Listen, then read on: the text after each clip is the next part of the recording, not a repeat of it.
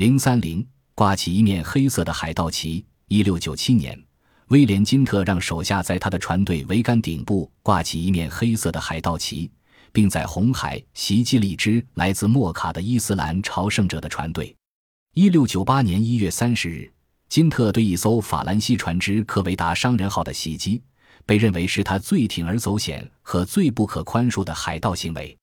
当金特和他的全体水手袭击这艘重达五百吨、配有十门火炮并装满了从孟加拉国带来的丰富战利品的大船时，这艘大船正在英格兰船长约翰·瑞特的指挥下行驶在前往东印度公司的路上。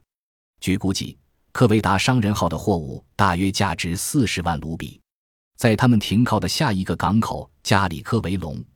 海盗们把这些战利品中的绝大部分变卖了七千英镑。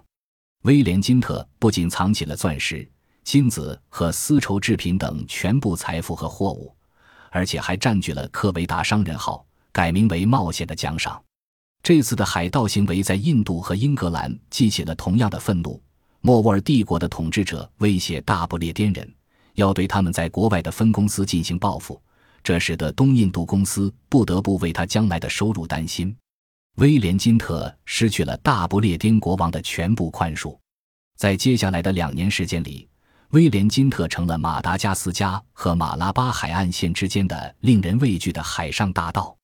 这个英格兰的海盗船长仅在印度洋上就掠取了大约四十万英镑的战利品。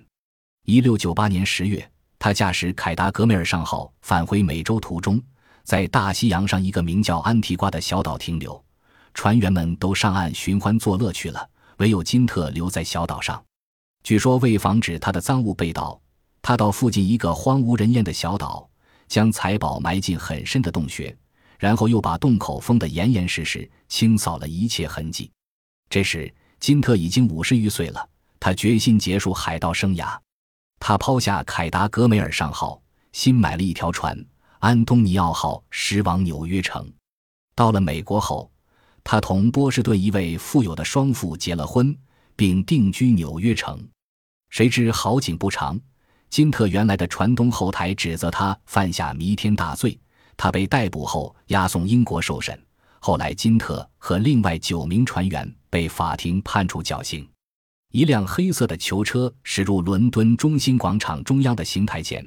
里面走出伯爵和两名刽子手，伯爵的胸前挂着一块牌子，上面写着“海盗金特”。在众目睽睽之下，刽子手将绞索套上了他的头颈。这个臭名远扬的海盗船长被绞死了。